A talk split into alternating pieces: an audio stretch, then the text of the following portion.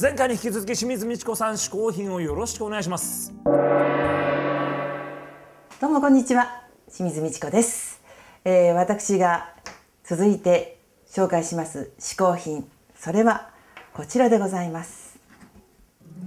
えー私の親友であります野沢直子さんの旦那さんが描かれましたこれはアートというかイラストなんですけどもこれをですね、えーなんと、えー震災の時に、えーボブさんが書いてくださってそしてこれを元にマグパマグカップを作ってそしてそれを売ってその収益金を、えー日本に寄付してくださったんですね。で私もそのマグカップ買うって言ったら、えー売り切れちゃってて、えー原画をくださったわけです。ありがたいですね。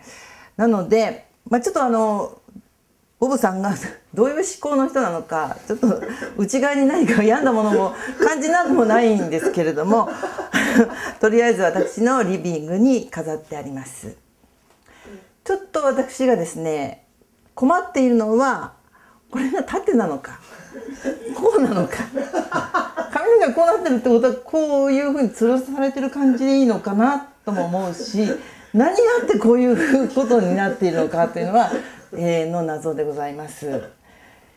えっと私の親友でもあります野沢直子さんがその夫ボブが描いた絵を私にプレゼントしてくれたわけなんですけどもボブさんというのは、えっと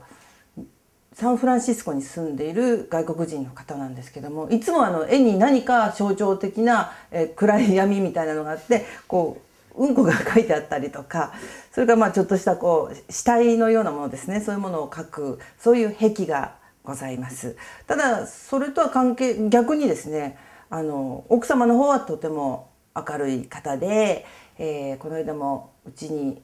遊びに来てくれて、えーいつも毎年1回夏休みに入ると日本にやってきて出稼ぎして帰ってくんですけどももう3日4日で帰ってしまうっていう時に「さよなら野沢直子ちゃん会」っていうことで、えー森三中の3人と野沢の直子さん鬼やっこさんそしてまちゃまちゃさんなんかと一緒にですね、えー飲み会をしました。その時にこれもやっぱり中央に飾って苦しんでおられました。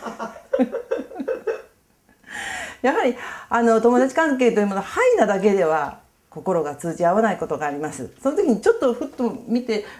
ブルーな気持ちっていうか冷静な感じになると余計にこう心を開いてですねあのお友達になれることができるんじゃないかというふうに思っていますなので皆さんもちょっとアートを描くことでですね自分の心の何かが見えてくるんではないでしょうか本当にねあの絵というのはねそういうふうにね自分のね心の鏡なんですねというのはね私ね今ねあの物まねしておりますのはね瀬戸内寂聴でございます意外でございますねまたねあの仏話をあ法話講話をね聞きに来てくださいねこちらの方もよろしくお願いします、ねこんにちは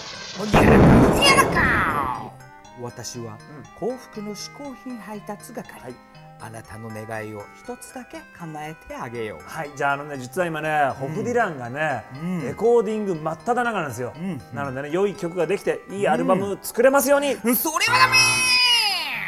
一番重要じゃないですかそれお主アルバム作りに集中したいというのなら、ははいしたいいでっすそこの番組の司会をわしに譲ってみろ、そしたら無事アルバムもできるじゃろうがあーまあ確かにね、いやだったらいいですよ俺レコーディング期間中だけでも代わりにやってくれます、いいのかいやってみまるやってみまるよやってみまりますかやりたいよおじゃあ別にいいですよじゃあ、んもう僕だってちょっとレコーディング効果集中しますからじゃあやっちゃうぞじゃあもうやってきてください行ってきてくださいおおやりに行くぞ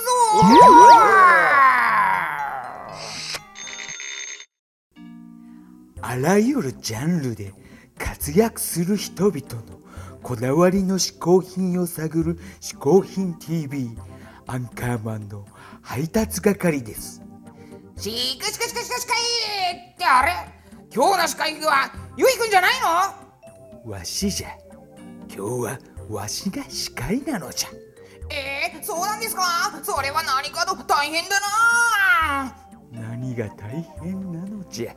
何ってそりゃ何かと大変でしょ大変なことなどあるかわしができるいやできねえよあっ一度司会をやりたかてやめようよゆいくんに頼もうよそれはダメわしがやるいやわしがやるって大変だもん俺やだやできるだよ俺ももう帰るおお帰ってきた帰ってきた おお帰ってきちちゃっょこちょこちょこちょたこ何帰ってきちゃったんですか すまんななんですかよできてましたよ結構すまんわしは自分で自分の首を絞めてしまったようじゃ大変だって言ったでしょ司会はお主のままでいいから何かお取り寄せを頼めわかりましたじゃあねいつも通りね、ネットでお取り寄せできる最高の嗜好品を一つくださいわかりだじゃじゃりばじゃじゃりばはれぼかじゃじゃこりればなんか見たことあるよ僕そうじゃろうもこれはお主も一度会ったことがあるというターンムファームの近藤さん通称ハバネロマンが作った自家製ハバネロソースメロハバネロじゃうあったあったハバネロマンそうじゃろうこれ美味しいんですよ今回は普通味のマイルドと、その6倍の辛さのヘブンを用意したじょおおわうんかりましたわしゃ司会には向かないことがあ分かっただから商品説明やら詳細も全部お主に託すからはいわ勝手にスタジオでかりましたよやってくれわかりましたまあこれ僕知ってますから、じゃあもうこれ僕が説明してきますちゃんとスタジオで、はいじゃあお疲れ様でしたありがとうありがとうきたえさあち豆腐今回はですね、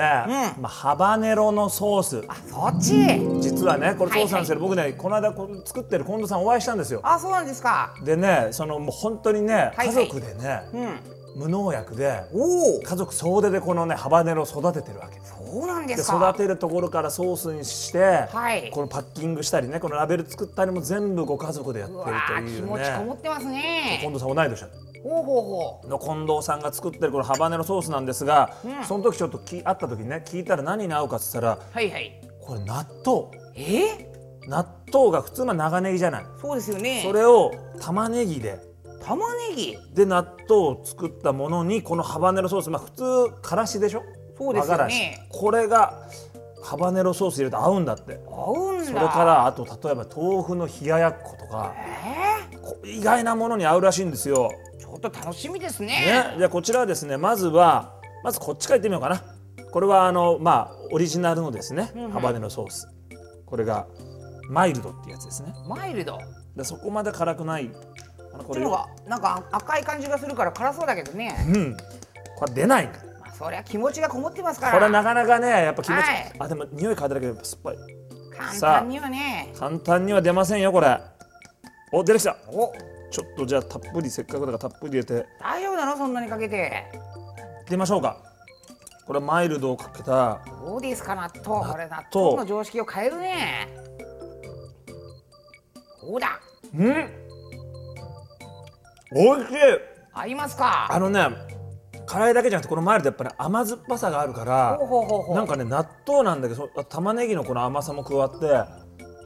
なんか西洋料理みたいあやっぱ長ネギじゃなくて玉ねぎなんだね、うんそうなるとあこれはぜひ皆さんね意外で試してほしいさあ、えーいいなさらにこちらははいはい一番辛いヘブンという、えこっちが辛いんだこっねちの白い方が辛いんですほうよほうほうほこれうはハバネロがですねこの6倍入ってると六個分だからこれは相当辛いと思うんだけどこれをちょっと冷ややっこに、やっこにかけるかハバネロ、まあ、冷ややっこにさちょっと辛み的に言ったら何なんですかね、まあ生姜とか普通ねそれも醤油もかかってるわけですかこれ醤今油でちょっと味がついてますけどとにかく出ないやっぱこのハバネロってなんで強烈なやつらだからなかなか出てこないそんなにかけちゃ辛いんじゃないのさあヘブン6倍挑戦してます天国ですからねなんて言った天って国行くかどっちの天国だ結構これかかはってる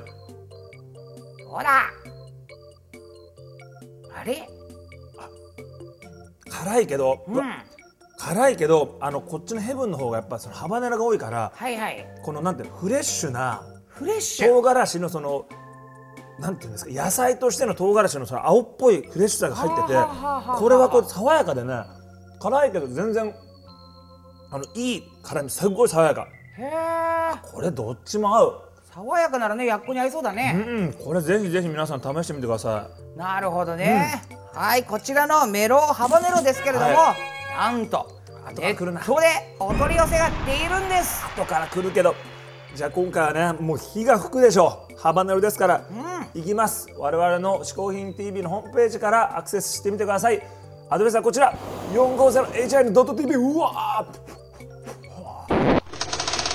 今回試行品を紹介してくれた清水美智子さんの情報はこちら